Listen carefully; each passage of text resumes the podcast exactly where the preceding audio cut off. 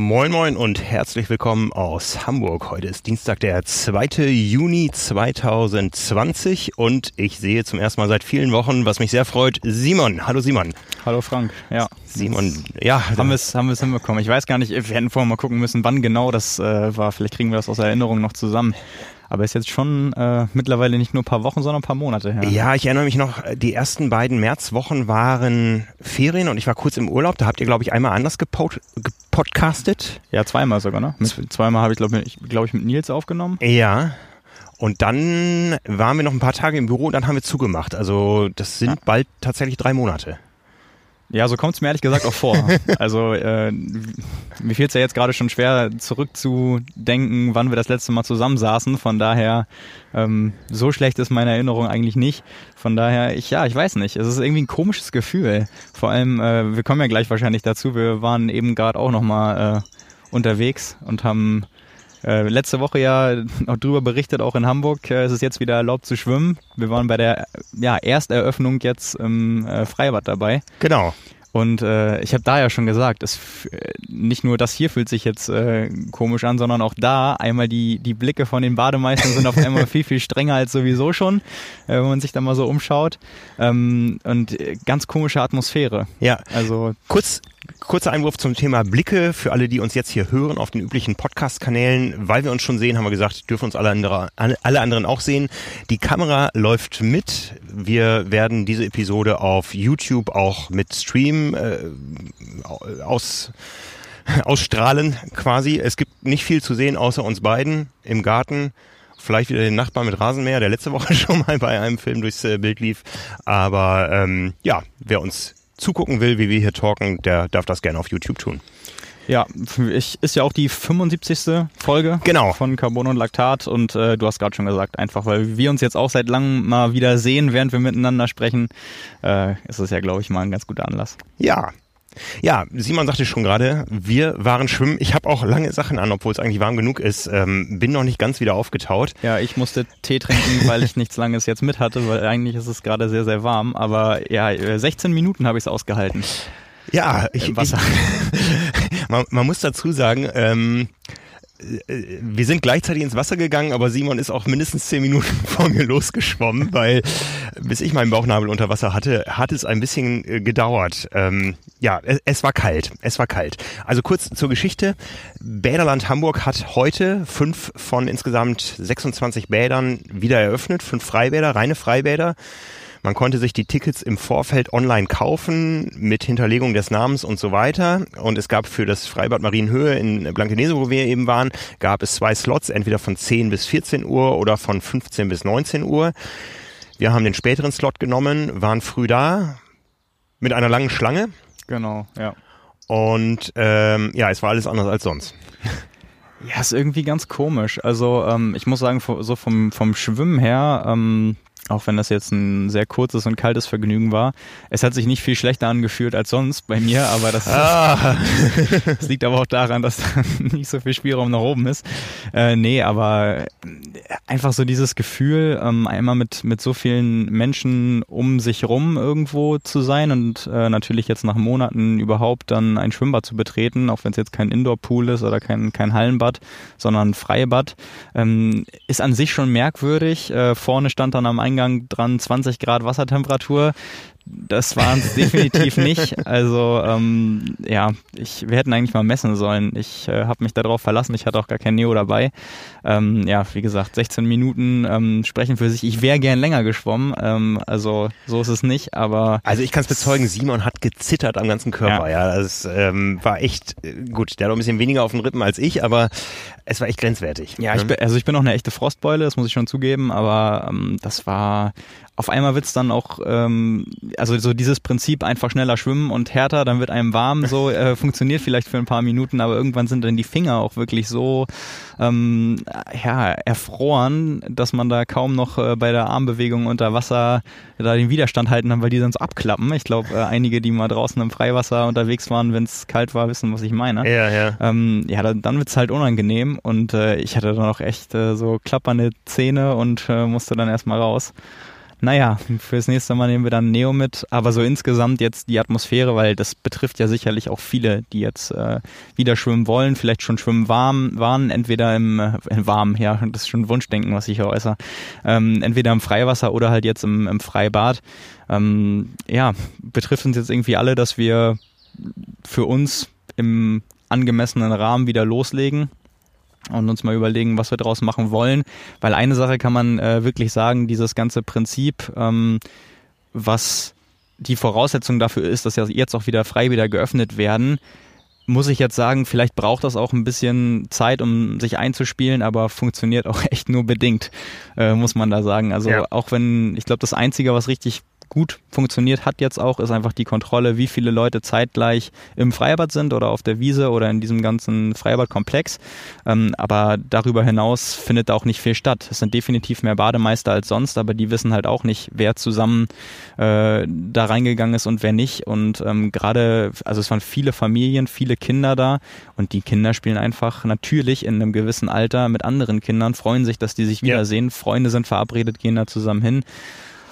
Ja, ist halt, ist halt die Frage, in, in wozu das äh, führt und inwieweit ähm, das sich jetzt vielleicht nochmal bemerkbar macht oder nicht. Aber es ja. ist auf jeden Fall eine, eine, merkwürdige Atmosphäre. Absolut, absolut. Also es, wie gesagt, ging los mit lange Schlange stehen. Äh, die Schlange war weit über 100 Meter lang am Ende, würde ich sagen, als äh, das dann kurz vor Eröffnung ja. war. Das war, äh, der Chef hat noch eine Ansage gemacht, hat gesagt, ja, ähm, Springen ist nicht erlaubt, Rutschen ist nicht erlaubt, ähm, Startsprünge sind nicht erlaubt, Babybecken ist geschlossen.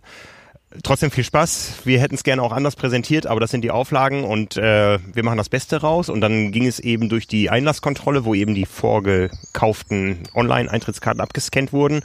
Und ab da war es eigentlich dann ja, äh, bei diesen kleinen Becken, durch die man durch muss, äh, um sich die Füße sauber zu machen, da stand dann zwar noch hier in einer Richtung rein, in der anderen wieder raus, aber im Becken war das alles sehr unkoordiniert. Also es waren rund um das Becken vier oder fünf Aufsichtsleute, glaube ich, die haben aber, so wie ich es mitbekommen habe, nirgendwo eingegriffen und es ist einfach nicht möglich, irgendwo dauerhaft 1,50 Meter Abstand zu allen einzuhalten. Und die Auflage war 600 Leute gleichzeitig ins Bad und 200 gleichzeitig ins Becken. Das ist jetzt ein 50 Meter Becken mit sechs oder acht Bahnen und noch einer kleinen Ecke dran mit äh, für den Sprungbereich. Aber wenn da 200 Leute drin wären, wäre das auch schon richtig voll. So viel waren nicht drin, weil so viele haben sich gar nicht getraut bei der Temperatur. Ja, ich meine, da war jetzt auch keine Bahn abgesperrt irgendwie für Sportschwimmer oder so. Ob ich mich jetzt äh, gerade dazu zählen würde, ist auch noch die andere Frage. Aber ähm, nee, das ich, ich weiß nicht. Ähm, wir haben das ja auch schon an anderer Stelle diskutiert und wir kommen ja später auch nochmal dazu, die Auflagen im Triathlon. Wenn man das jetzt nicht nur auf die auf das Training münzt, auf das Schwimmtraining für uns alle, sondern äh, eben dann auch auf die Wettkämpfe, die vielleicht noch stattfinden können, dann ist halt eben auch die Frage, ähm, inwieweit die Praxis dann von der Theorie abweicht. Also die Auflagen kann man eben machen, die sind auch gut durchdacht, die werden dann genehmigt. Wir haben heute mitbekommen, wahrscheinlich nicht nur hier, wahrscheinlich auch woanders, vielleicht wird es auch woanders eben komplett, ich sag mal, besser gemacht oder anders umgesetzt, aber das funktioniert oft dann auch einfach nicht so, wie man sich es vorher vorstellt. Mhm. Wahrscheinlich ist das auch eine Lernkurve. Ähm, man müsste nächste Woche nochmal hingehen und äh, schauen, wie das dann gehandhabt wird.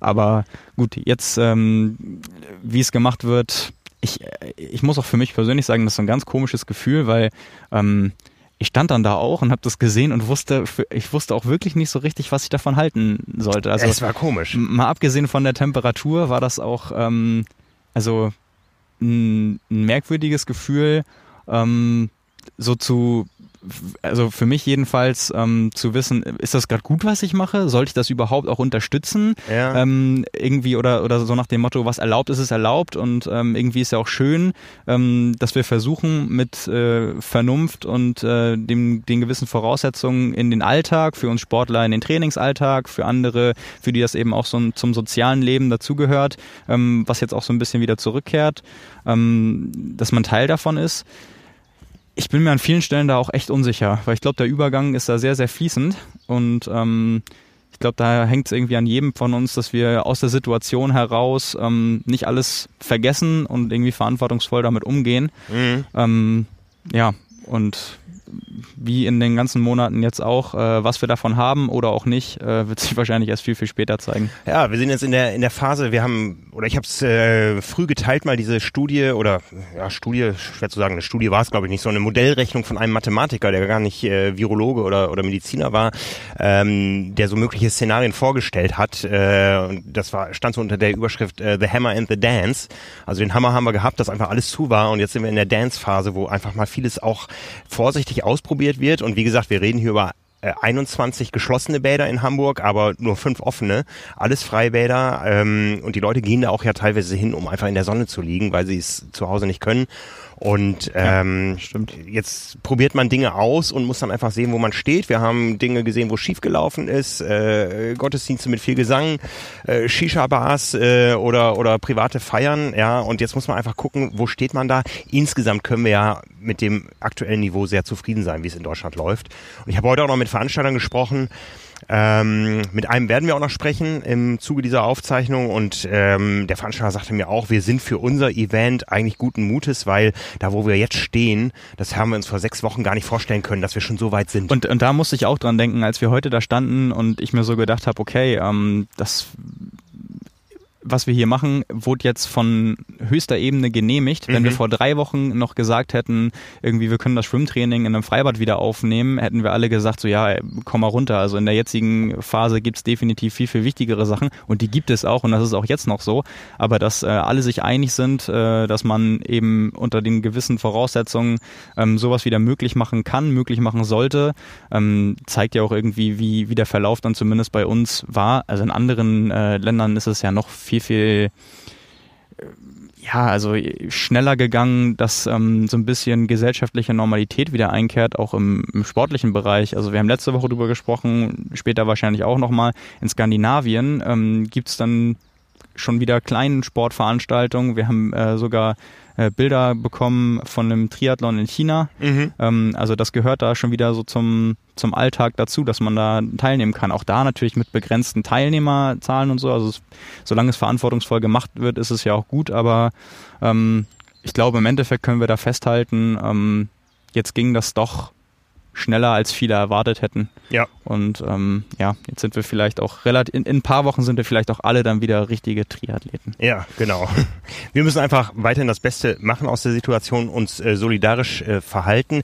Ich habe äh, aus Solidarität mit Simon mein äh, Neo nicht äh, angezogen. Ich habe nachher noch gezeigt, ich habe äh, ein schönes Pack von Selfish dabei gehabt aus Neoprenanzug, Neoprenhandschuhen, Neopren äh, Füßlingen und einer Neoprenhaube, aber ähm, wir haben das gemeinsam durchgezogen. Aber wir sind damit beim Präsenter der heutigen Episode. Diesen Monat wird uns nämlich begleiten die Firma Sailfish. Dieser Podcast wird euch präsentiert von Sailfish. Mit Sailfish haben wir ja auch gerade ein großes äh, Open Water Special auf trimark.de. Das ist letzte Woche gestartet. Da gibt es viele interessante Themen für vor allen Dingen die Leute, die noch nicht den Luxus haben, im Freibad trainieren zu können oder auch vielleicht mal mit Neo im Freibad äh, trainieren zu wollen, was heute keine schlechte Idee gewesen wäre bei 20 Grad, bei angeblich 20 Grad. ne? ähm, wie gesagt, da gibt's viele Tipps, vor allen Dingen für das Freiwasserschwimmen. Sailfish ist die Neopren-Schwimmmarke in Deutschland und auch darüber hinaus. Wird von Top-Profis geschwommen, wie Patrick Lange, wie Anne Haug, äh, wie Laura Philipp oder Florian Angert. Seit 13 Jahren bietet euch die von Jan Silbersen gegründete Marke High-End-Produkte im Bereich Triathlon, Neoprenanzüge, Swimskins und Swimwear, engineered in Germany. Und Jan Silbersen, der weiß, wovon er spricht, der hält ja den Streckenrekord auf der Schwimmstrecke des Ironman Hawaii. Da nicht im Neoprenanzug, sondern in einer einer schnellen zweiten Haut. Aber die scheint gut zu funktionieren. Ja, aufgrund der aktuellen Lage sind ja die vielen Testschwimmen, die es eigentlich um diese Jahreszeit äh, gibt, nicht möglich. Aber Sailfish hat im eigenen Domizil in Funkstadt einen äh, Pool aufgebaut, hat also ein eigenes äh, Testcenter, wo man jetzt eben Neoprenanzüge mit Gegenstromanlage testen kann und vielleicht auch, wenn man sich äh, lange genug da einbucht, auch ein kleines Schwimmtraining absolvieren kann. Ähm, ja, da spielen vor allen Dingen die beiden Topmodelle Ultimate IPS Plus und die G-Range eine Rolle. Für alle, denen die Anreise zu weit ist, äh, besteht auch die Möglichkeit, kostenlos Beratungstermine zu buchen. Und zwar geht das online auf sailfish.com. Und wie gesagt, online auf trimark.de gibt es das große Open Water Special, präsentiert von Sailfish. Ja, Open Water ist auch ein gutes Stichwort. Ich war, ähm, ich habe ein bisschen geschummelt, als feststand, dass die Freibäder aufmachen und wir ähm, uns das mal anschauen und ausprobieren, ähm, hielt ich es am Samstag für eine gute Idee, im Freiwasser schon mal anzutesten, da dann mit Neo. Ähm, ja, meine Aktivität habe ich dann auch Treibholzen genannt, ähm, weil ich habe echt für einen kurzen Moment dann überlegt, ob ich das mit dem Triathlon sein lasse und einfach nur noch laufen sollte. der Aufwand, der, schade drum. Weil, weil, der Aufwand, der da jetzt wieder drin steht. Also ich muss ehrlich sagen, der, der, also das Hauptargument, was mir dagegen eingefallen ist, ist einfach, ich bin jetzt schon für Hawaii qualifiziert und ich will das einmal machen. Also das wäre jetzt wirklich ein, ein blöder Zeitpunkt, aber ey, das wird für also aus der Perspektive äh, persönlich hoffentlich nicht, aber aus meiner eigenen ähm, Perspektive hoffentlich viele andere auch, aber da bin ich mir sehr, sehr sicher, eine frustrierende Erfahrung ähm, über die nächsten Wochen und Monate. Ähm, du kennst es ja nicht nur nach längeren Schwimmpausen ähm, irgendwie dann zurückzukommen, sondern bist ja einer der wenigen, bei denen das dann auch schnell geht und die wenige Einheiten brauchen, bis sie wieder da sind. Ich befürchte tatsächlich, ich gehöre zur anderen Fraktion. Ähm, ja, also. Also als, als Triathlet läuft man natürlich äh, oder schwimmt man auch natürlich nie ohne Uhr. Ich habe äh, abgedrückt vorhin und nach 500 Metern mal drauf geguckt. Neun Minuten vier. Ja, in dem, in dem Sinne, äh, wir sitzen alle im selben Boot und die nicht drin sitzen, schwimmen vor uns davon. Also ich glaube, die beiden Gruppen gibt's da jetzt. Ja, ja, also Triathlon-Bestzeiten wird es wahrscheinlich weniger geben im Age-Group-Bereich, weil einfach da in einer Disziplin. Oder die Leute sind so fit in den beiden Folgedisziplinen, dass sie da alles raushauen. Kann auch gut sein. Tja, lassen wir uns mal überraschen, was das Jahr noch so bringt. Wie gesagt, wir sprechen gleich mit einem Veranstalter. Wir haben uns irgendwie keine großen Gedanken über die Reihenfolge gemacht heute, ähm, der Themen, die wir durchsprechen wollen. Aber wir können schon mal einmal ja äh, uns freuen. Und zwar haben wir, war das letzte Woche, dass wir den, nee, vor zwei Wochen haben wir ja unsere Triathlon 180 vorgestellt mit Jan Frodeno auf dem Cover. Und wir haben euch da draußen gefragt, was glaubt ihr denn, wie oft war Jan Frodeno auf dem Cover der Triathlon? Haben dazu letzte Woche einen lustigen Film gemacht an dieser Stelle, wo dann auch der Nachbar mit dem Rasenmäher kam. Das ist jetzt vier Genau, Tage und her. heute kommen alle Kienle-Cover und die von Patrick Lange und die von Daniela Rief. genau. Nein, natürlich Nein. nicht. Ja, also die richtige Antwort war 22 Cover. Ich habe es selber auch nicht gewusst. Wir haben es ja dann nachgezählt und vier unserer äh, Hörer und Zuschauer haben das richtig getippt und wir haben eine ausgelöst, ausgelost. Das ist Lara Rüsing. Die hat das Paket gewonnen aus einem schicken Ryzen Hoodie aus fünf Paketen Frodissimo Espresso und wahlweise einem äh, Jahresabo Print oder digital von uns. Ich hatte schon kurz Kontakt mit der Lara. Sie hat mir erlaubt, dass wir ihren Namen hier verkünden und dass der Preis dann auch bei dir landet. Das klären wir dann im Anschluss. Ich habe gesehen, ein Kommentar war irgendwo, ähm, dass man in der App das nachzählen konnte. Das stimmt aber nicht, oder? Ähm, äh, genau, äh, ein Kommentar war auch, stellt doch mal die ganzen, die, äh, scannt doch mal eure ganzen alten Ausgaben ein. Und habe ich gesagt, ja, die gibt's ja auch in der App. Ne? Also unsere Ausgaben sind digital lesbar, aber ich glaube nicht ähm, bis zur Nummer eins oder bis zur Nummer 13, als wir als Verlag dann eingetreten sind, äh, komplett vollständig. Ähm, Mir, mir war nämlich so, das war, das wirkte so ein bisschen wie so ein siegessicherer Kommentar, von dem der gesagt hat, ah, ich habe in der App nachgezählt so, und dann haben wahrscheinlich äh, drei gefehlt oder vier. Äh, aber ich müsste mal in die App-Nutzungszahlen der letzten zwei Wochen reinschauen. haben alle probiert. Genau. Ja, also wie gesagt, 22 war die richtige Lösung und Glückwunsch an Lara. Also ich als jemand, der so erst 2013 zum Triathlon gekommen ist, äh, fand das nicht nur spannend zu sehen, was sich so mit der Zeit gewandelt hat generell, also sowohl ähm, im Magazin an sich, sondern auch bei, bei Jan Frodeno und allen Leuten, die dazugehören. Und ähm, dass gerade jemand wie du, der einfach so extrem lang schon dabei ist, ähm, da nochmal so eine Einordnung. Also wir haben letzte Woche zum Beispiel über das über die erste Ausgabe gesprochen. Jetzt war dann die Nummer 13. Ähm, das war ja fast Nummer ze- 26. äh, Nummer, Nummer 26, das war ja fast zehn Jahre, bevor ich irgendwas ähm, mal von dieser Sportart gehört habe, so ungefähr. Ähm, ja, und da irgendwie so eine, so eine Reise mal durch die Geschichte zu machen, ähm, ja, da lernt man auch so ein paar Sachen bei. Also das kann man ja nicht, nicht irgendwie alles, alles nachholen. Und ich glaube, äh, da hat man an der einen oder anderen Stelle auch ein bisschen gestaunt vielleicht. ja, die lange Triathlon-Geschichte, da haben wir sicher noch einiges im Köcher. Ja, ähm, wie gesagt, äh, wir haben über äh, Jan Frodeno gesprochen, den Triathlon-Profi und wir telefonieren jetzt mal mit einem Ex-Triathlon-Profi. Auch einem Jan. Auch einem Jan, der nämlich heutzutage aktiv ist als Veranstalter und mit dem sprechen wir über das, was sich momentan bei ihm abspielt. Das ist nämlich einer der Veranstalter, der äh, sagt, äh, wir glauben an einen Maschsee-Triathlon, in dem Fall Hannover 2020. Wir haben verschiedene andere Dinge gehört in den letzten Tagen. Ähm, ein Veranstalter, der unbedingt machen wollte, war der OSE-Triathlon. Die mussten es leider absagen aufgrund Auflagen von oben. Ne, ähm, aber Jan Raphael steht da in gutem Kontakt mit den lokalen Behörden und dann rufen wir ihn doch mal an. Ja, Raphael. Hallo Jan, hier sind Simon und Frank.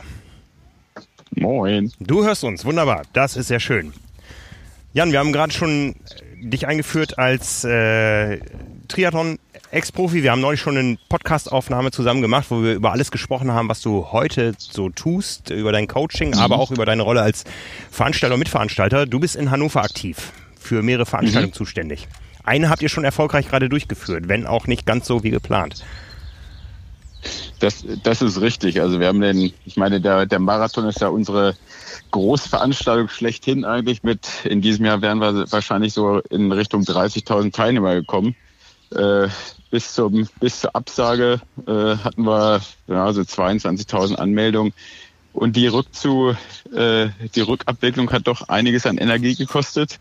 Und wir haben wirklich eine richtig tolle ähm, wir hatten eine Aktion Stay Home Marathon, so dass äh, viele der Teilnehmer dann für sich gelaufen sind am Veranstaltungstag, was sehr, sehr gut angekommen ist. Aber auch das war natürlich für uns eine ziemlich große Herausforderung. Und ähm, damit sind wir jetzt durch. Und jetzt äh, kümmern wir uns wieder vermehrt um den Triathlon auch. Ja, der Maschsee-Triathlon, äh, große Traditionsveranstaltung. Ich erinnere mich an Urzeiten damals mit Simon Lessing und Spencer Smith und Stefan Wutschkowitsch, äh, German Open hieß das damals. Äh, wo, wo steht die Veranstaltung mhm. jetzt so im Veranstaltungskalender in der Szene in Deutschland? Ihr habt auch schon Bundesliga gemacht, glaube ich, in den letzten Jahren. Genau, wir hatten, wir hatten die letzten Jahre erste Bundesliga, wir hatten drei Jahre hintereinander die deutschen Meisterschaften auf der Sprintdistanz. Ähm, ich sag mal, wir haben das, das Niveau, also das, das Leistungsniveau der Veranstalter, äh, der Veranstaltung sicherlich ein bisschen runtergefahren. Ähm, wir wir ähm, sind jetzt Ausrichter der zweiten Bundesliga. Das hat natürlich auch damit zu tun, dass ähm, Hannover 96, unser Heimatverein, letztlich sowohl bei den Frauen als auch bei den Männern halt in der zweiten Bundesliga startet. Und für uns ist es daher natürlich auch interessant, ähm, die heimischen Athleten und die besten heimischen Athleten bei uns halt ähm, dann auch vor Ort zu haben. Aber nichtsdestotrotz haben wir ähm, ein hochklassiges Rennen mit rund 2000 Teilnehmern ähm, sowohl auf der Sprint als auch auf der olympischen Distanz. Und ich sag mal, es ist so ein der klassische äh, Volkstriathlon mit mit ähm, ja verbunden mit Leistungssport, sag ich mal. Ja, ich habe ja selbst zwei Jahre in Hannover gewohnt. Äh, ich glaube, ein besseres Triathlon-Areal kann man sich als Stadt gar nicht wünschen, mit so einer stadtnahen Schwimmmöglichkeit, mit imposanter Kulisse. Ja, dieses hm. Jahr groß geplant und dann kam Corona. So, so ist es. Und ich sag mal, ähm, wir, wir hatten natürlich auch lange Zeit mit dem Gedanken gespielt oder beziehungsweise sind fast davon ausgegangen, dass der Triathlon vielleicht nicht stattfinden kann, weil ich meine, 18.7. ist jetzt nicht mehr ganz so lange hin. Dann hieß es ja, ich glaube, die Verordnung vom 15. April war es damals, wo es hieß, bis zum 31.8. sind, sind alle Großveranstaltungen abgesagt. Äh, und ich meine, mit 2000 Teilnehmern muss man sich vielleicht schon als als eine Großveranstaltung aussehen. Ähm, deswegen war für uns halt auch lange Zeit erstmal ziemlich unklar, ob das überhaupt möglich ist.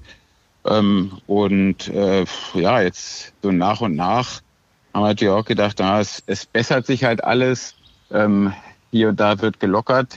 Und dann kam vor zwei Wochen, ähm, und das war eigentlich für uns so mit das, mit das Entscheidende oder auch so ein bisschen der Wendepunkt, ähm, von der, von der DTU in Zusammenarbeit auch mit den Landesverbänden Konzept zur Durchführung des Triathlons äh, bei Kontaktbeschränkungen ins Haus geflattert. Ich weiß ja, das kam Samst, äh, Freitag, Freitagnachmittag irgendwann rein. Und dann habe ich das Wochenende damit verbracht, ähm, dieses Konzept einfach mal auf unsere Veranstaltung so zu übertragen. Und eigentlich da wurde wurde uns in der, in der Agentur letztlich auch ähm, klar, dass es vielleicht wirklich eine Möglichkeit gibt, die, die Veranstaltung natürlich nicht, wie wir sie sonst kennen, das ähm, ist ganz klar, aber schon in irgendeiner Form, in irgendeiner Form durchzuführen. In deiner Brust schlägt ja vielleicht äh, ein Athletenherz und ein Veranstalterherz. Ähm, bei der Vorstellung daran, das so durchzuführen, wie es jetzt äh, vorgesehen ist oder wie es vielleicht möglich wäre, wie beurteilst du das vielleicht auch so aus, aus Athletensicht. Also da wird es ja vielleicht die ein oder anderen Leute geben, die sagen, unter den Umständen wollen wir das auf gar keinen Fall. Dann hast du vielleicht andere, die sagen, die Veranstalter, die das machen können, die wollen wir auf jeden Fall unterstützen. Ähm, wie ist so dein Verhältnis dazu gerade? Ja, wo du es gerade ansprichst, also wahrscheinlich würde, würden viel mehr Leute denken, ah, aus Athletensicht sehe ich das jetzt total kritisch, weil man hat halt dieses Mann gegen Mann nicht. Ähm, aber ich glaube, ich war wahrscheinlich am allermeisten derjenige, der gesagt hat, oh Mensch, ich habe endlich mal wieder, ich habe Bock, irgendwie eine Veranstaltung zu machen. Auch der Triathlon, der ist doch ähm, einfach, wenn man jetzt mal den Triathleten so an sich sieht als, als Individualist, lass uns das so irgendwie versuchen. Deswegen ähm, war ich nicht von Anfang an total guter Dinge und habe das ziemlich optimistisch und ziemlich positiv gesehen. Äh, eine Veranstaltung halt trotz dieser ganzen Einschränkungen und tro trotz ähm, eben dieser fehlenden ähm, Zweikampf- oder Mehrkampfsituation äh, den, den Wettkampf halt trotzdem durchzuführen. Also ich sehe das halt sehr, sehr positiv und muss sagen, ähm, gerade von ähm, oder aus Sicht äh, von Topathleten, also als sich so angedeutet hat, das sieht alles ganz gut aus, dass wir vielleicht, ich sag mal bewusst noch ähm, vielleicht äh, stattfinden können, habe ich von ganz viel meiner ehemaligen Weggefährten ge äh, gehört, ah oh, Mensch Keul, ich habe gehört, am Masche, ihr könnt da vielleicht stattfinden, äh, dann kann ich doch auch noch teilnehmen. Also ich glaube, auch aus den aus Kreis der Topathleten wird äh, der eine oder andere dabei sein, der jetzt einfach darauf wartet, endlich mal wieder unter ähm, ja auch, äh, ja, ich sag mal, unter gesicherten Gegebenheiten einfach diese drei Disziplinen hintereinander weg absolvieren zu können. Weil das ist ja eigentlich die Schwierigkeit, die es halt, die man halt häufig hat. Es geht ja jetzt gar nicht primär darum, sich immer nur mit anderen zu messen, sondern das Problem ist ja häufig überhaupt die Infrastruktur vorzufinden, alle drei Sportdaten äh, im gesicherten Rahmen hintereinander weg zu absolvieren. Und das können wir auf jeden Fall dann dem, dem Sportler, der Sportlerin halt geben. Wie war so im Vorfeld die Kommunikation mit den Teilnehmern, die lang vorher schon angemeldet waren? Also waren da viele dabei, äh, die von euch zwischenzeitlich gefordert haben, äh, eine finale Aussage zu bekommen? Oder habt ihr vielleicht auch davon profitiert, dass der Druck von außen gar nicht so hoch war, dass ihr eben überhaupt erstmal abwarten konntet, bis ihr euch entscheidet? Ja, der, der Druck ist halt schon, ist halt schon immer relativ groß, sage ich mal. Und ähm, das macht es schon schwer. Und ich verstehe, ich, ich verstehe wirklich alle Seiten. Ich verstehe auch diejenigen, die sagen, wie könnte das jetzt machen äh, zur Zeit von Corona? Das ergibt nichts Wichtigeres, als die Veranstaltung halt durchzuführen. Und verstehe ich absolut. Also ähm, die Kommunikation ist immer, immer schwierig und du kannst es natürlich nicht, nicht allen recht machen. Und ich, ähm, ich denke, ich muss da auch noch, muss mir da ein bisschen dickeres Fell zulegen, weil ich nehme mir doch vieles dann so ein bisschen zu Herzen weil ich dann immer so, ich sitze da und denke, du willst es jetzt, du willst einfach eine Veranstaltung auf die Beine stellen und äh, irgendwie vielen Leuten Spaß äh, damit bereiten. Und dann kriegst du gerade über die sozialen Medien, äh, kriegst du es dann häufig so volle Breitseite von wegen, ey, jetzt sag doch endlich, dass hier nicht stattfindet, ist doch alles nur hinhalten und sonst was. Das ist dann schon so eine Sache, was mir manchmal was mir manchmal schwerfällt, weil äh, du kannst es von der Kommunikation, kannst du es ja gar nicht richtig machen. Also ich meine, wie das, wie das machst, machst du es verkehrt. Ähm, bist du zu früh dran? Das hat man jetzt auch häufig gesehen. Ich glaube, es gibt einige, einige Veranstaltungen, die sich jetzt vielleicht denken, oh Mensch, hätte ich vielleicht noch mal so ein bisschen gewartet. Ähm, und andere äh, warten vielleicht nachher zu lange von den ganz Großen. Ähm, von daher ist es halt ganz schwierig, da wirklich, nee, es ist eigentlich unmöglich, es jedem halt ähm, äh, da oder jedem recht zu werden. Ja, wie seid ihr denn da in der Teilnehmerkommunikation vorgegangen? Ja, ich meine, ich würde jetzt, äh, ich würde jetzt was Falsches sagen, wenn ich nicht äh, sagen würde, wir haben jetzt auch erstmal abgewartet, weil das Problem ist natürlich, ähm, gerade so die ersten Wochen, als es dann mit den, zu den ganzen Einschränkungen kam, äh, Abstand halten, dann hast du das haben wir ja schon während der Marathonzeit ähm, halt mitbekommen. Ich meine, der Marathon sollte am 26.04. stattfinden. Schon vorher haben wir gemerkt, jede Woche, teilweise jeden Tag kam irgendwie was Neues raus, wo du, was du wieder beachten musstest. Das, was du also heute beschlossen hast, das war morgen halt schon wieder, war morgen schon wieder für die Katz. Und von daher haben wir jetzt auch erstmal gesagt, wir warten erstmal ab und gucken erst mal, was passiert und was für Möglichkeiten, was für Möglichkeiten wir haben.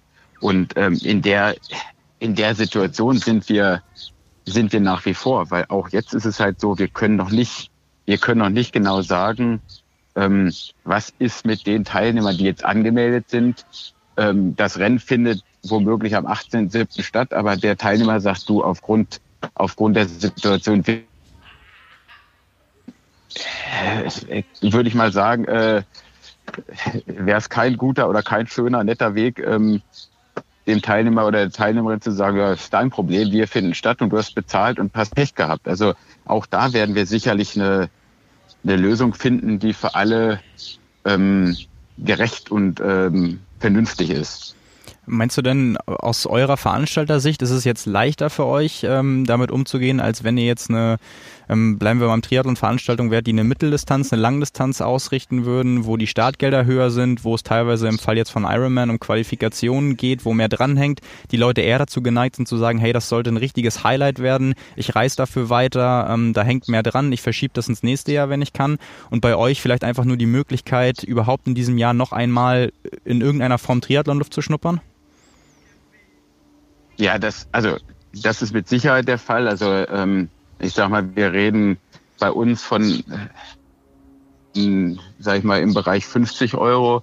Und ich glaube, da ist schon ein großer Unterschied, wenn du beim, bei einer Mitteldistanz 200 bis 300 Euro oder bei Ironman oder bei einer Langdistanz 500 bis 600 Euro vielleicht versenkst. Und dann ist es natürlich auch eine ganz andere, eine ganz andere Vorbereitung. Ähm, da ist sicherlich, sind wir sicherlich in einer etwas einfacheren Situation. Dennoch ist es so, dass ähm, wir also gerade halt auf der auf der Sprintdistanz, da haben wir eine Vielzahl an Teilnehmern und wenn ich halt sehe, dass ähm, auch da ganz, ganz viele Anfänger, ganz, ganz viele Anfänger sind. Also wir haben häufig 30 Prozent First-Timer. Und ähm, ich, ich gehe ganz stark davon aus, dass von denen, ähm, die sich jetzt vielleicht für ihren allerersten Triathlon überhaupt angemeldet haben, dass die halt schon dann in einer, in einer Position sind und sagen, oh nee, also komplett ohne Vorbereitung, weil ich vielleicht acht Wochen oder noch länger halt nicht schwimmen konnte, dass die auf, auf jeden Fall wegfallen. Also ich, ich glaube schon, dass die Situation für uns ein bisschen, ein, ein bisschen einfacher ist, aber trotzdem äh, wird es auch hier und da Konflikte geben, sage ich mal, dass, ähm, dass doch der ein oder andere äh, was ja auch sein gutes Recht ist, auf die, auf die Rückerstattung ähm, Das ist überhaupt kein Thema. Ist es, ist es vielleicht sogar so, ähm, wenn du sagst, einige wollen freiwillig die Rückerstattung nehmen und gar nicht teilnehmen, wenn ihr jetzt stattfinden könntet, dass ihr aufgrund äh, der Auflagen von der DTU ähm, und der Entzerrung ähm, des Teilnehmerfeldes und so weiter vielleicht sogar sagen müsstet, äh, wir können das nicht mit allen Teilnehmern, die gemeldet sind und die auch wollen, durchführen oder ist das gar keine Option? Naja, es ist halt, es ist halt so, wenn man ähm, wenn wir jetzt mal wirklich auf den, auf den Wettkampf halt ähm, direkt ähm, zu sprechen kommen. Also wir, bisher war es ja so, dass wir an einem Tag stattfinden. Also wir hatten immer den, den Samstag gewählt und hatten in etwa 2000 Teilnehmer. Das heißt, die, und es war immer so aufgeteilt, äh, vormittags ähm, der, der Sprint-Triathlon, nachmittags die olympische Distanz mit einer kleinen Unterbrechung, mittags halt mit der zweiten Bundesliga. Ähm, das heißt, ähm, die Wechselzone wurde ähm, in der, in der Zeit, wo die zweite Bundesliga war, einmal halt ähm, geräumt und wieder gefüllt halt durch die, durch die neue Distanz. Aber ähm, das heißt, wir haben ungefähr ähm, Platz für 1200 ähm, Plätze, also wir haben ungefähr 1200 Plätze in der Wechselzone. Ähm, Plan jetzt ist, dass wir die Veranstaltung auf ähm, ausweiten auf Samstag und Sonntag. Das heißt, wir würden halt am Samstag nur die olympische Distanz machen und am Sonntag ähm, nur die Sprintdistanz. Damit würden wir zum einen schon mal ähm, dieses Thema Großveranstaltung, Großveranstaltung bei uns in Niedersachsen ist definiert bis zu 1000 Teilnehmern, dass wir ähm, theoretisch äh, ohne Einschränkung an Teilnehmerzahlen ähm, stattfinden könnten. Das heißt, wir würden halt die olympische Distanz mit bis zu 1000 Teilnehmern durchführen am Samstag und dann die, die Sprintdistanz am Sonntag halt mit bis zu 1000 Teilnehmern. Ähm, Und äh, die Wechselzone sehe halt so aus, wie gesagt, wir hätten 1250 Plätze in der Wechselzone. Äh, Plan heute ist, dass wir maximal, wenn es hochkommt, 500, 500 Plätze ähm, in der Wechselzone vergeben. Wir haben sogar, ähm, wir haben sogar halt eine Planung, die, äh, dass wir halt jedes, ähm, jede Startwelle, eine Startwelle ist bei uns maximal 250 Teilnehmer groß, dass wir nach jeder ähm, Startwelle quasi die Wechselzone komplett räumen. Auch das wäre zeitlich, wäre zeitlich möglich und denkbar ähm, durch diese Streckung ähm, auf zwei Tage. Und ähm, daran sieht man halt eigentlich, dass die dass die, die Möglichkeit, ähm, das wirklich halt auch mit vernünftigem Abstand und alles halt durchzuführen, absolut gegeben ist. Wo du gerade 1000 Teilnehmer erwähntest, äh, zählen da tatsächlich nur die Teilnehmer, die schwimmen, Radfahren und laufen oder gehören nicht auch die ganzen Kampfrichter, Zuschauer, Helfer mit da rein? Genau, also die, die Zuschauer würden in der Tat halt damit dazu zählen. Ähm, aus dem Grund wäre es natürlich, und das ähm, besagt ja auch eigentlich das, das Konzept der DTU.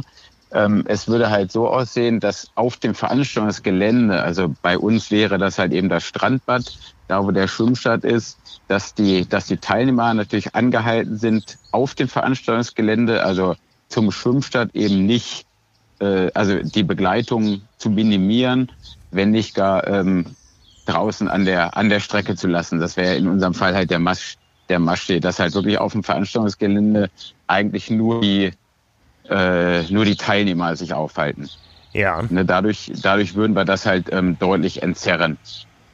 Ne, und dadurch, dass wir, ähm, dadurch, dass wir die ähm, jetzt für den Wettkampf ja den ganzen Tag Zeit hätten, würde es ja beispielsweise so aussehen, wir würden, sagen wir jetzt einfach mal der Sprintdistanz, ähm, wir haben vier Startwellen, A250 Starter, ähm, und wir würden jeder Startwelle, ähm, ja, ich, ich sage jetzt mal, wir würden im Abstand von anderthalb bis zwei Stunden starten.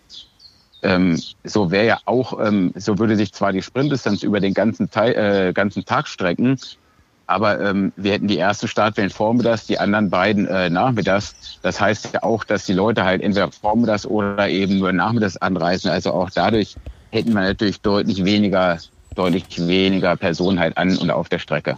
Ja, das heißt, es wird alles entzerrt. Äh, wie muss man sich das im Wettkampfverlauf selber vorstellen? Was mal durchgehen vom Start bis äh, ins Ziel. Was mhm. ist das neue Bild des Triathlons, wie ihr es da nach dem Konzept der DTU durchführen wollt? Ja, also es ist natürlich ein ganz anderes Bild, angefangen vom, also angefangen vom, vom Check-in schon. Ähm, es wird halt so sein, man geht auf der einen Seite der Wechselzone rein, stellt sein Rad ab, geht auf der anderen Seite raus, ähm, so dass man halt wirklich sich eigentlich zu keiner Zeit begegnet. Genauso ist es dann halt auch nachher beim Wechsel, dass man eigentlich immer einen Rundlauf hat, so dass man halt kein ähm, dem dem äh, anderen Sportler halt nicht entgegenkommt. Ähm, dann was die was die Durchführung des Wettkampfs angeht, ist es so, dass wir beim Schwimmen einen, einen Rolling Start, so wie es, wie es jetzt mittlerweile bei den, bei Ironman oder bei Langdistanzen häufig gemacht wird, einen Rolling Start durchführen. Über die Startabstände sind wir uns jetzt noch nicht so ganz, noch nicht so ganz einig, ob wir fünf Sekunden, vielleicht könnten wir sogar zehn Sekunden aus drei, aus drei Startkanälen. Alles gut machbar. Das heißt, wir haben drei Startkanäle und ähm, alle zehn Sekunden beispielsweise starten eben drei Personen und man in fünf bis zehn Minuten halt die 250 der Strecke. Auf dem Rad haben wir einen, einen, äh, eine Strecke, da kommt man sich zwar auf zwei Kilometern entgegen. Die Strecke hat so gut sieben Kilometer, ist momentan der Plan, die dreimal durchfahren wird. Ähm, die Strecke ist aber extrem breitourig. Also so, dass ähm, das nicht nur ein Überholvorgang, sondern sogar im, im äh, Worst Case äh, ein Doppelüberholvorgang stattfinden könnte. Also insofern wäre das auch wäre das auch kein kein Thema, zumal ja nur maximal 250 Personen halt auf der auf der Strecke sich äh, gleichzeitig befinden. Also das ist das ist auch überschaubar.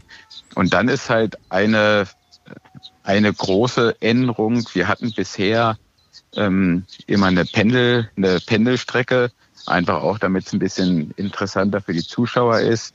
ähm, dass wir im letzten Jahr nur 1250 Meter in die eine Richtung gelaufen sind und dann gedreht haben. Früher sind wir zweieinhalb Kilometer gelaufen.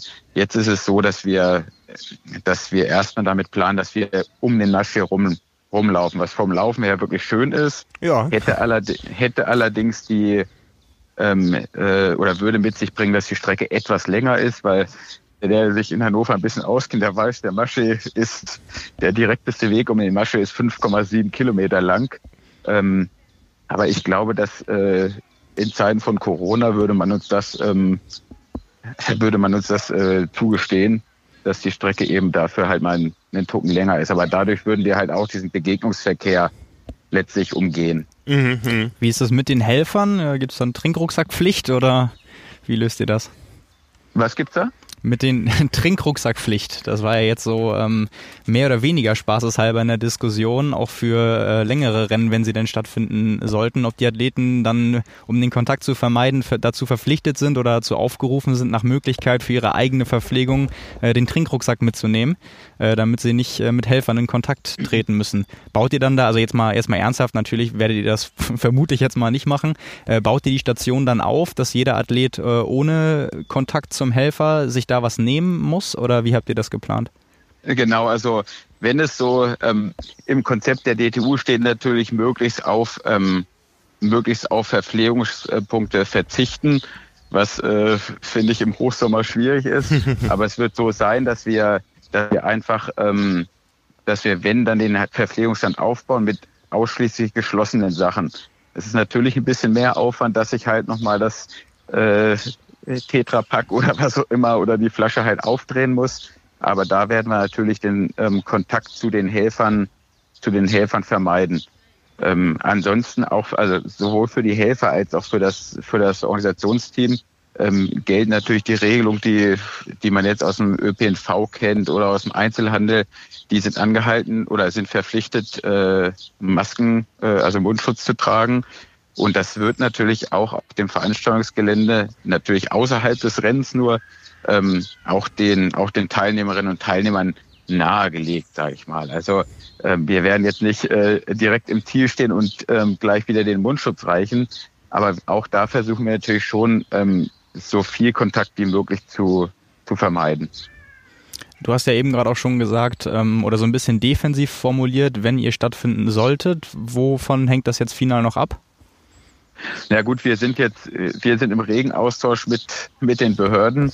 Das heißt, die, die Stadt, das Gesundheitsamt, die sind letztlich ähm, informiert und da müssen wir jetzt natürlich auch erstmal ein bisschen, ich meine, wir reichen unser Konzept ein und warten dann halt da auf, auf Rückmeldung. Also da ähm, ist es noch nicht so, dass wir, dass wir das Go haben, aber wir haben, wie gesagt, alles das, was wir ähm, was wir an Vorgaben jetzt äh, vom Konzept hatten, haben wir halt erstmal auf das, auf die Veranstaltung übertragen und ähm, gehen aufgrund dessen davon aus, ähm, dass wir halt äh, unter den Umständen oder unter Einhaltung dieser Regeln halt stattfinden können.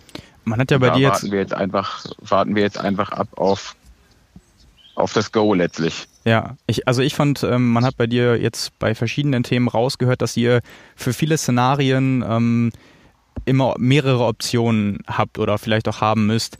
Ähm, wie schwer ist das jetzt gerade so in der Abwägung, ähm, weil du es auch extra so formuliert hast, wenn ihr nicht stattfinden könnt? Also diese Pläne, die gerade gemacht werden müssen, wenn ihr stattfindet, wie konkret die Umsetzung äh, aussieht. Mhm. Man hat ja rausgehört bei dir, das stellt euch durchaus vor neue Herausforderungen.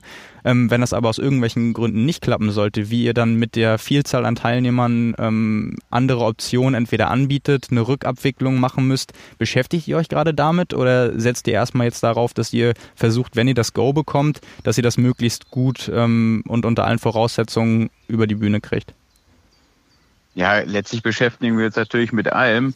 Ähm, grundlegend, also ich sehe meine Aufgabe vor allem darin, ähm, alles dafür zu tun, die, die Veranstaltung so, so gut es geht ähm, zu organisieren, ähm, dass sie stattfindet oder wenn sie stattfindet.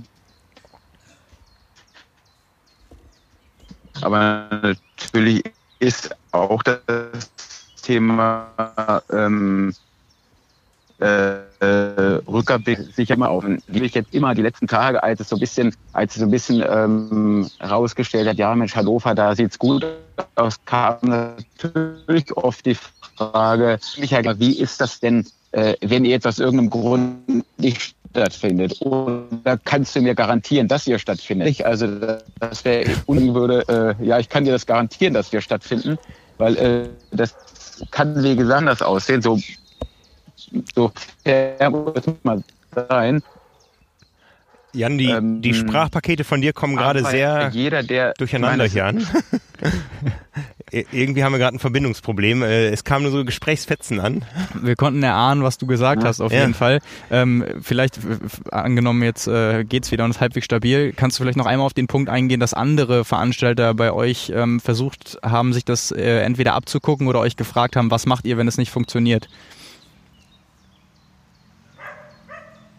Jetzt ist bei mir, jetzt ist bei mir wenig angekommen. Also ich, ich, ich glaube, ich glaube, du meintest, ähm, wie wir, du wolltest wissen, wie wir darauf reagieren, wenn wir nicht stattfinden, oder? Ist das richtig? Genau, das war meine erste Frage und ich glaube, du, jetzt müssen wir ein bisschen raten hier.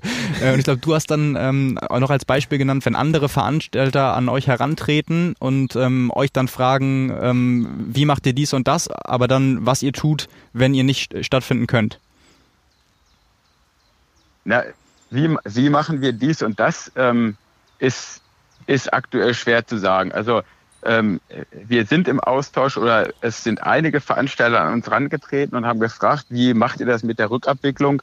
Und ähm, diejenigen, die sich jetzt da, es ist ja auch immer so ein bisschen sportartübergreifend. Also wir jetzt nochmal, um auf den Marathon zurückzukommen, oder wir haben ja auch so einen Hindernislauf, den Steelman. Ähm, wer das so ein bisschen mitverfolgt hat, da hatten wir ja ähm, in der Rückabwicklung einige Optionen angeboten. Das ging ja von ähm, äh, Startplatz übertragen aufs nächste Jahr bis komplette Rückerstattung mit Spende, äh, Teilerstattung. Also wir haben den, ähm, den Teilnehmer letztlich ganz, ganz viele Optionen angeboten. Immer auch die komplette, also die volle Rückerstattung. Und ich glaube, das, das machen relativ wenige.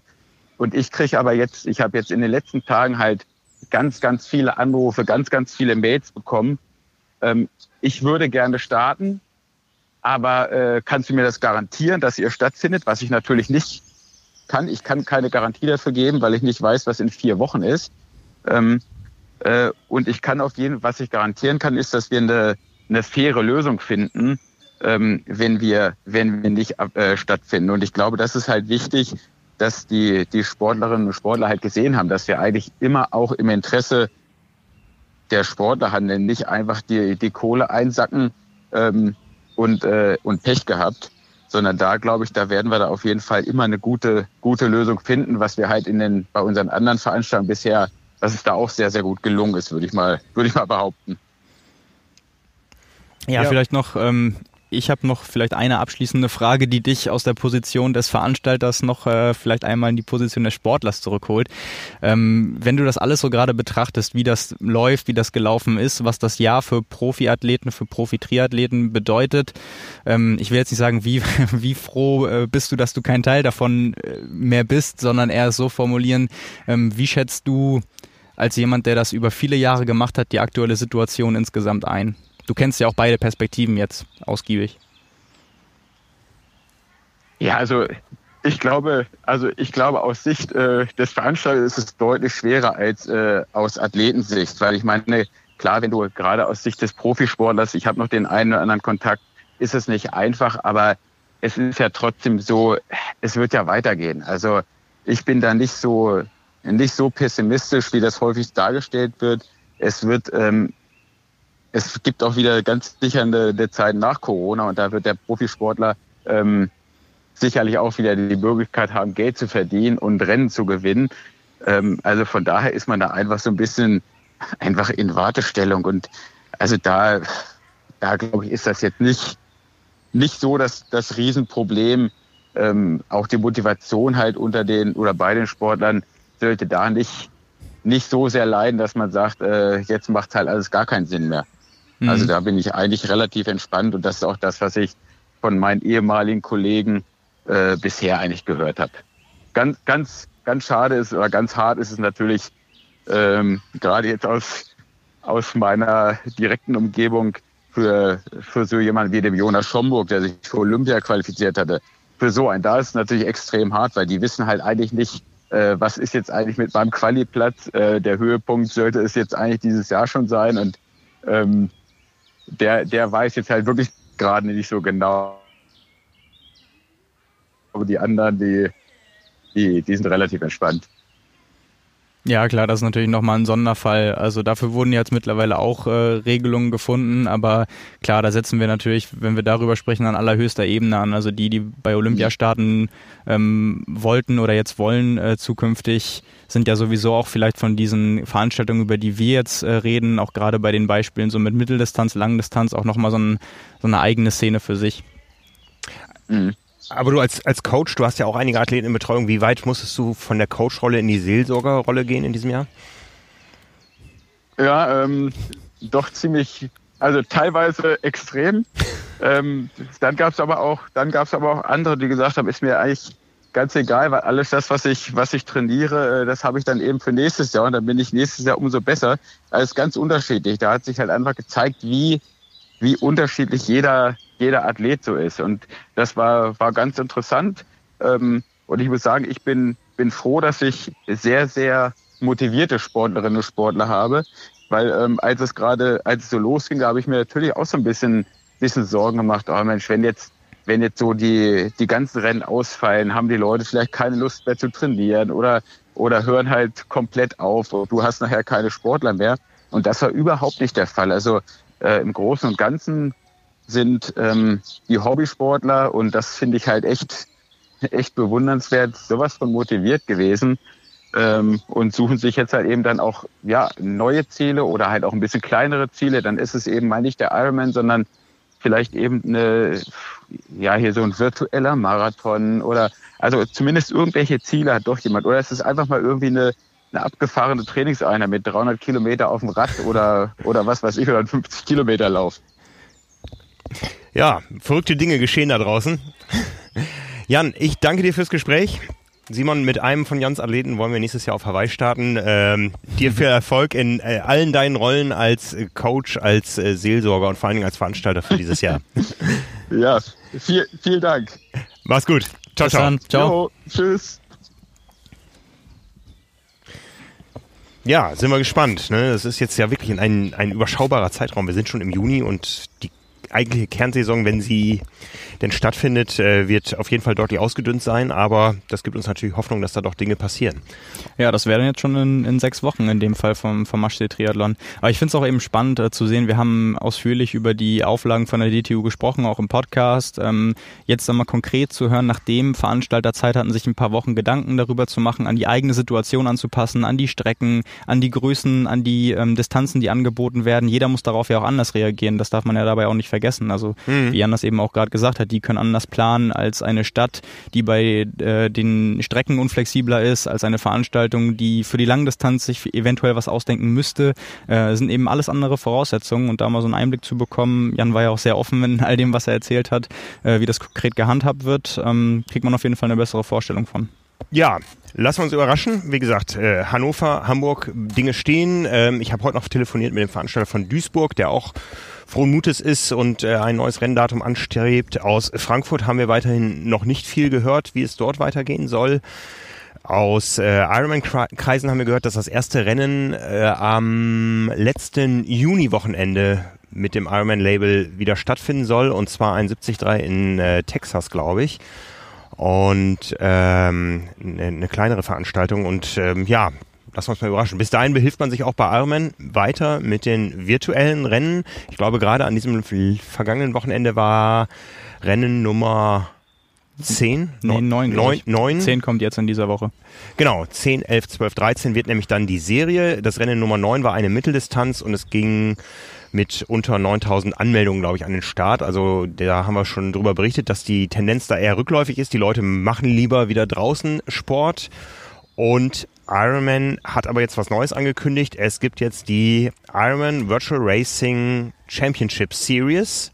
eine Serie aus vier Rennen an vier Wochenenden. Die geht am kommenden Wochenende los. Äh, Abfolge ist zweimal die sogenannte Kurzdistanz, äh, wo ja auch das Schwimmen gegen Laufen ersetzt wird. Ironman hält es dann auch offen, ob irgendwann äh, auch ein Schwimmen stattfindet. Also zwei Kurzdistanzen, eine Mitteldistanz und eine weitere Kurzdistanz. Die Mitteldistanz ist höher gewichtet, aber man kann drei Rennen in die Serie einbringen. Die ersten 50 jeder Altersklasse bekommen Punkte und über diese Punkte qualifiziert man sich dann tatsächlich für die Ironman 73 WM in Taupo, Neuseeland. Die für die das Datum noch nicht feststeht. Für die das Datum noch nicht feststeht. Das eigentliche Renndatum war das letzte Novemberwochenende, aber in diesem Gespräch mit Ironman, was ich letzte Woche führen durfte, wurde eben angekündigt, man ist da dicht dran, einen neuen Renntermin zu finden im ersten Quartal 21. Das würde bedeuten, dass wir 21 nicht nur zwei Ironman-Weltmeisterschaften haben, sondern auch zwei 73-Weltmeisterschaften. Neuseeland liegt auf der Südhalbkugel, da geht es also nur im letzten oder ersten Quartal eines Jahres, weil dann da der Sommer ist und äh, wenn man also keinen Termin da findet im Frühjahr, dann wird das erstmal nichts, weil im Herbst ja die 73 WM in Utah. Genau, ja, steht. St. George. Genau. Mitte September, drei Wochen vor dem Ironman Hawaii und äh, das wird also jetzt spannend, aber es ist eben auch spannend, dass es Quali-Plätze für Neuseeland gibt. Es ist halt auch irgendwie so ähm, ganz raffiniert gemacht von Ironman, weil ähm, der Preis, der lockt, ein Qualiplatz für eine Weltmeisterschaft, ist für viele wahrscheinlich sehr attraktiv. Ähm, inwieweit man sich dann an den Start stellen kann und sagt dann, ich habe mich über Virtual Reality Race äh, qualifiziert, wenn man, man, dann wirklich teilnimmt. Gut, könnte man natürlich auch lügen theoretisch, aber ähm, das ist natürlich nochmal eine andere Diskussion, aber ähm, ja, raffiniert gemacht insofern, dass ähm, ein hoher Preis lockt, die Möglichkeit sich zu qualifizieren und man damit die Athleten äh, über ja quasi einen Monat oder an drei Wochenenden auf jeden Fall an sich bindet. Ähm, die machen dann Ironman-Rennen jedes Wochenende. Ja. Weil sonst äh, kommt die Quali nicht in Frage. Viele wollen sich sicherlich qualifizieren. 100 Slots sind jetzt nicht die Welt, aber es sind genug, um für die Leute, die das ambitioniert machen, äh, wahrscheinlich eine Chance zu sehen, ähm, ja, sich wirklich qualifizieren zu können. Und von denen wird es ja definitiv so einige geben, weil die geplanten Rennen, die für Taupo gewesen wären, viele davon sind ausgefallen. Ähm, Dementsprechend, äh, ja, mal sehen, wie das angenommen wird. Ich könnte mir tatsächlich vorstellen, dass das ähm, ab einem gewissen Niveau, sage ich jetzt mal, eben die Leute, die das unbedingt machen wollen, weil Neuseeland ist ja auch ein sehr beliebtes Reiseziel. Ich glaube, viele ähm, natürlich auch international. Wir kennen ja das äh, Szenario, wenn die 73 WM in Europa ist, sind auch deutlich mehr Europäer im Verhältnis da.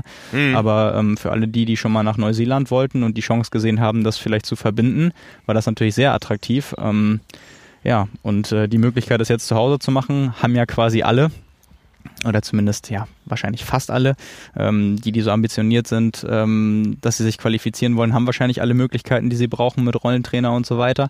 Ähm, ja, also da mal abwarten. Äh, interessant fand ich, du hast es ja dann beim Gespräch mit Andrew Messick wahrscheinlich ähm, irgendwie genauer mitbekommen, die Vorstellung, dass es jetzt so einen äh, biologischen digitalen Athletenpass geben soll, um dann wirklich, ähm, wir hatten die Diskussion auch an anderer Stelle und es ist ja auch völlig berechtigt, dass die geführt wird, ähm, dass man nachvollziehen kann, wie die Leistungen zustande gekommen sind und irgendeine Form von Vergleichbarkeit zu gewährleisten, weil sich sonst natürlich jemand auch zu Recht äh, ungerecht behandelt fühlt. Und wenn es jetzt eben im Vergleich zu vorher doch um was geht und nicht nur um Spaß an der Freude so und um Zeitvertreib, ähm, dann nimmt das natürlich auch nochmal eine andere Rolle ein. Ja, also das Thema begleitet uns so lange wie die Corona-Krise, dass eben immer mehr Formate ins Virtuelle ähm, abgewandert sind und da einfach die Vergleichbarkeit schwierig ist. Ich glaube, Swift hat da eine große Vorreiterrolle, aber die reden natürlich bei ihren Profirennen über kleine Starterfelder und über Athleten, die sie kennen. Und Ironman will jetzt eben auch einführen, dass man schon die Athleten, die irgendwo in den Bereich der Quali kommen, dass man die kennt. Ja, und das funktioniert darüber, dass die Athleten nachweisen müssen, dass sie schon einmal bei einem Ironman oder 73 gestartet sind, dass man einfach sieht, mit welchem Ergebnis stehen die da in der in der Liste drin oder dass sie eben jetzt auch schon virtuelle Rennen gemacht haben. Ist natürlich auch die Frage, unter welchen Bedingungen sie die gemacht haben, aber das ist einfach, es gibt eine Qualifikation, die daraus besteht, entweder Ironman oder 73 gestartet sein oder eben bei einem virtuellen Rennen gestartet sein.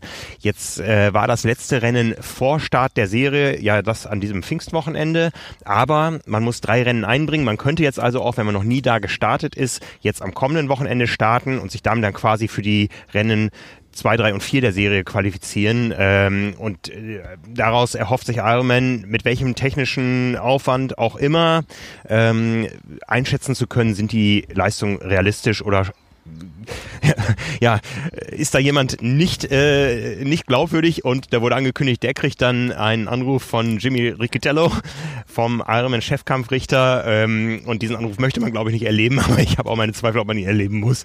Ja, ich ja, ähm, man versucht da eben für mehr Fairness zu sorgen. Dazu gehört eben auch, dass die Rennen ähm, äh, nach Standards durchgeführt werden. Das heißt, die Läufe müssen outdoor stattfinden, äh, die Radfahrten auf der Plattform Ruby ähm, das Ganze muss innerhalb von zwölf Stunden in einem großen Gesamtzeitfenster von 54 Stunden, das geht immer von freitagsabends bis sonntagsnachts, innerhalb dieser 54 Stunden äh, hat man zwölf Stunden Zeit, diese drei Disziplinen zu absolvieren. In der richtigen Reihenfolge mit den Distanzen? Genau, genau. Und dann äh, kommt man eben da in den Genuss. Ironman ist da sowieso auf eine Zweigleisigkeit umgestiegen. Die haben gesagt, wir, wir führen quasi zwei Kategorien ein. Die eine ist für die, die einfach nur Spaß haben wollen, die wir irgendwo bei Laune halten wollen und die anderen sind die, die wirklich äh, Ergebnisse da vergleichen wollen und da werden wir schon ein bisschen genauer drauf gucken. Ja, das ist ähm, natürlich sehr lobenswert. Auf der anderen Seite wollen jetzt niemanden in Versuchung führen, aber es gibt natürlich immer noch genug ja. Wege, um da zu bescheißen. Also es wird ja auch nicht kontrolliert, ob du das zum Beispiel machst. Also jetzt nicht, ja, nicht ja. du, sondern man selbst als Person. Also du kannst ja auch jemanden, der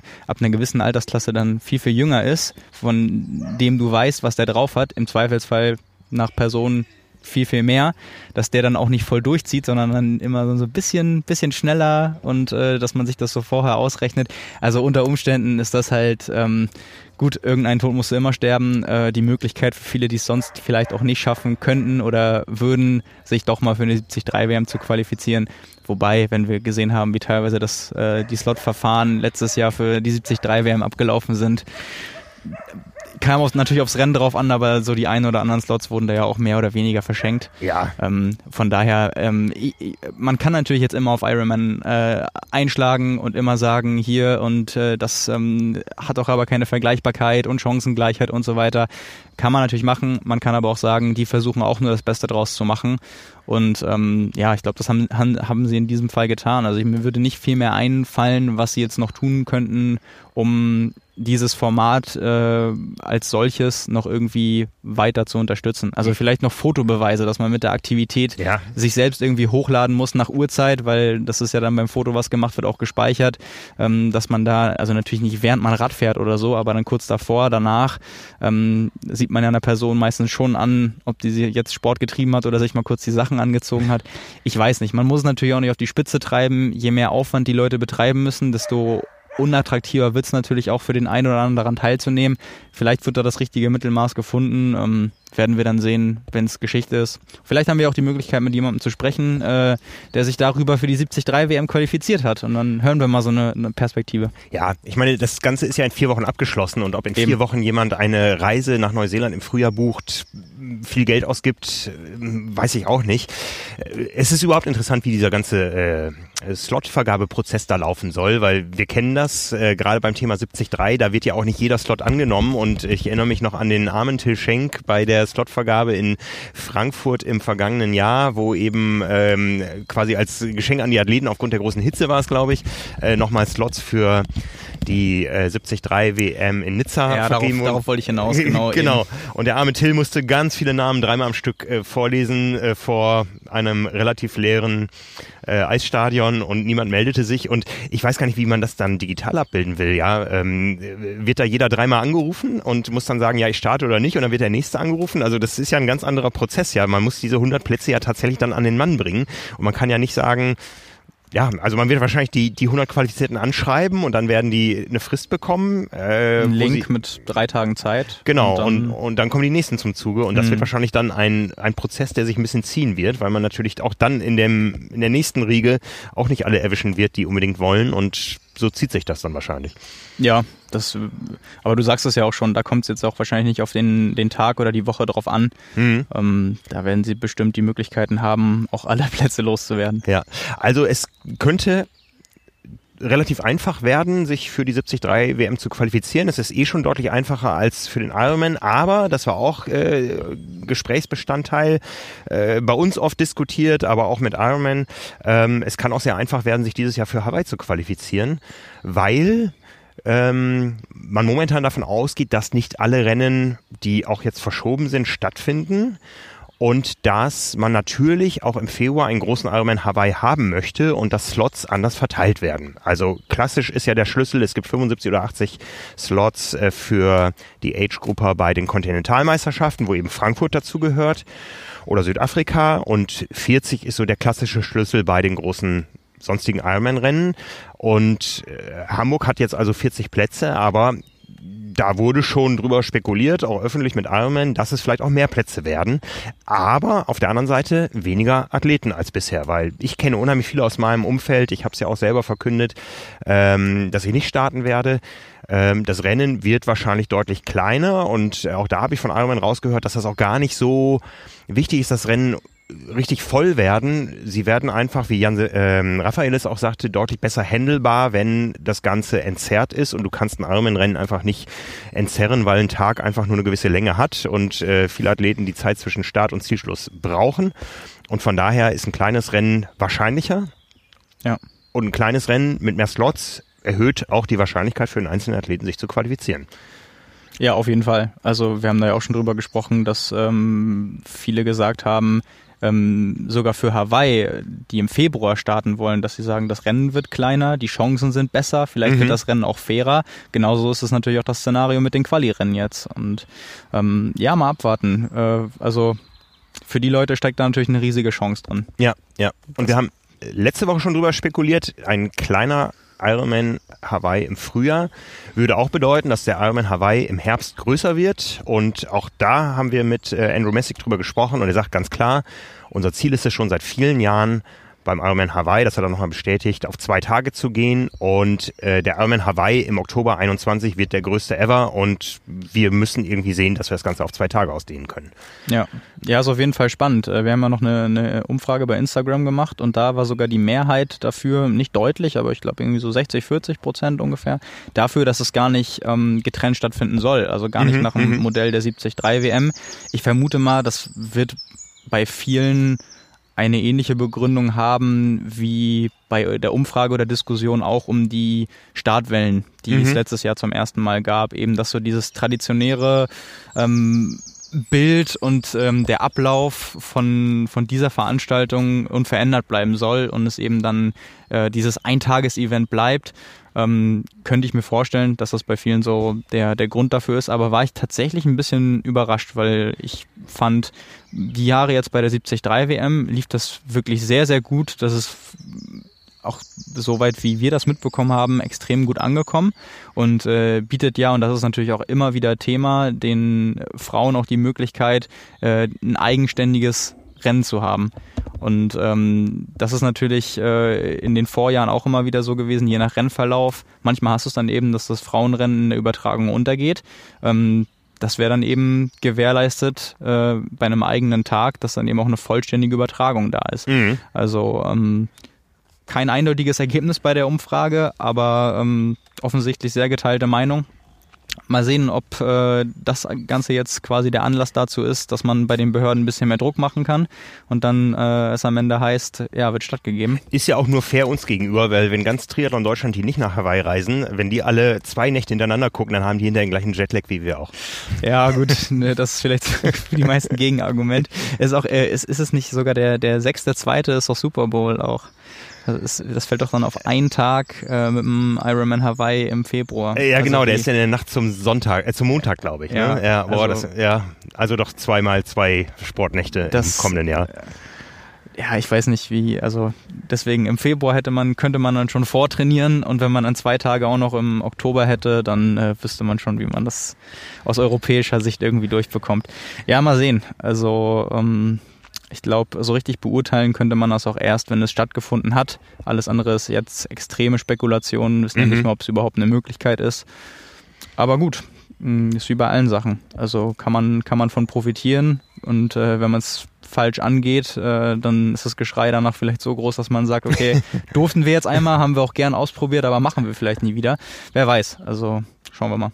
Ja, ein, einen kleinen Lacher hatten wir noch im Abschluss äh, mit dem Gespräch mit ähm, äh, Andrew Messick. Ich habe ihn gefragt, ob Chris Cassidy bei den Ironman Virtual Races starten wird. Ich weiß nicht, ob du den Namen einordnen kannst. Der Mann ging die letzten Tage ein bisschen durch die Medien. Du hast ihn wahrscheinlich nachgeguckt. Ja, ich habe ihn auf der Themenliste gesehen und musste ihn googeln, äh, ja. gestehe ich.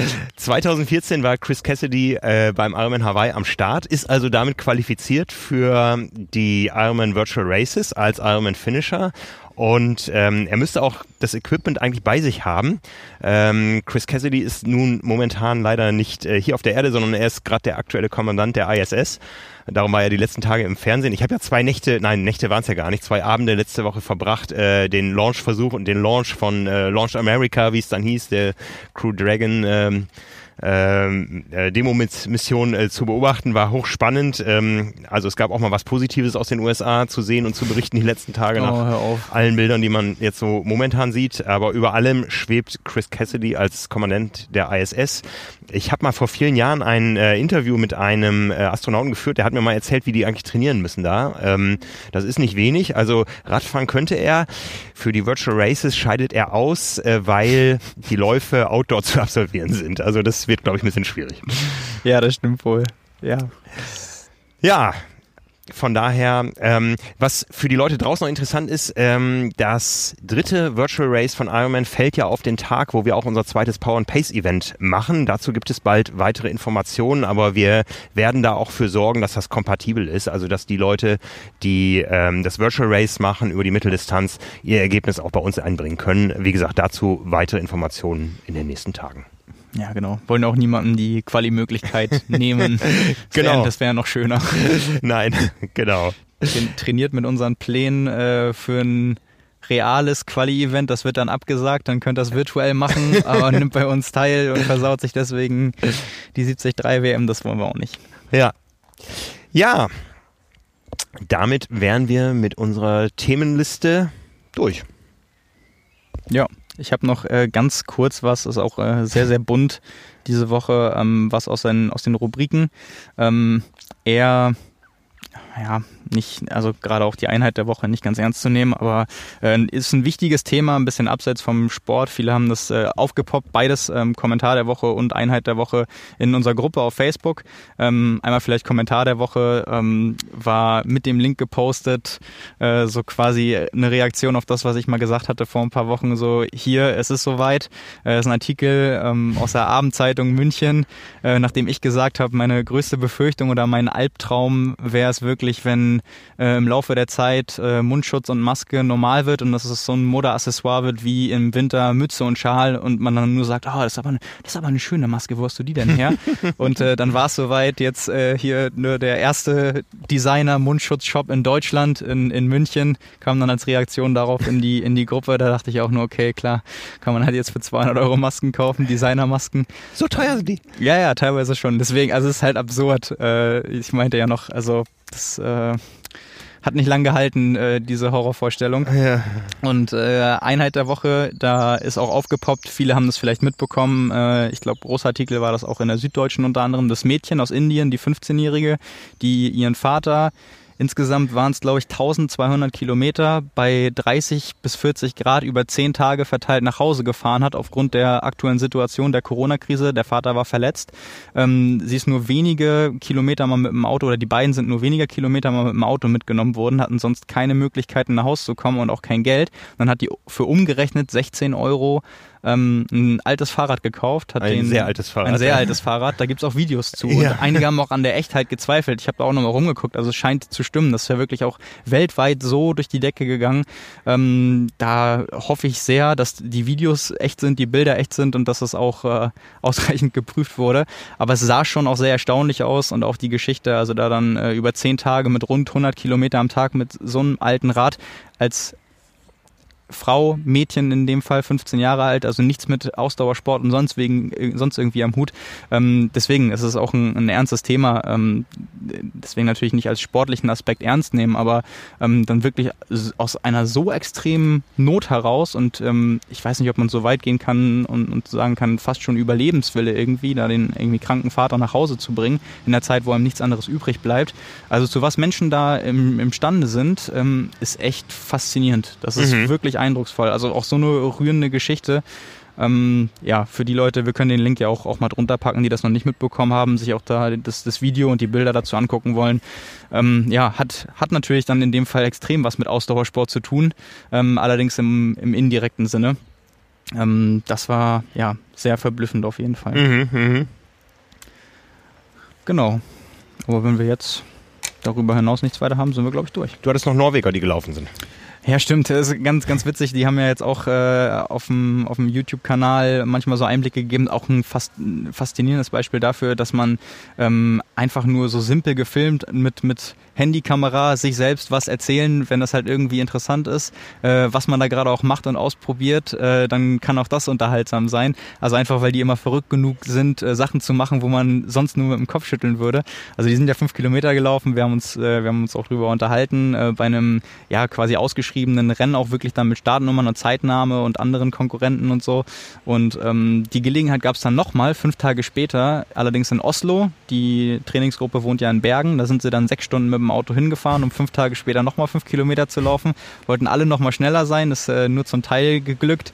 Äh, Christian Blumfeld hat das Rennen gewonnen, ist allerdings sieben Sekunden langsamer gelaufen als fünf Tage zuvor. Äh, 13,58, dafür ist äh, Kaspar Kaspar Storn ist ähm, unter 14 Minuten gelaufen, also extrem stark, 15 Sekunden verbessert ähm, im Vergleich zu fünf Tage vorher, 13,59 und äh, Gustav Iden ist zwei Sekunden schneller, glaube ich, gelaufen, 14,04, knapp äh, die 14er Marke verpasst.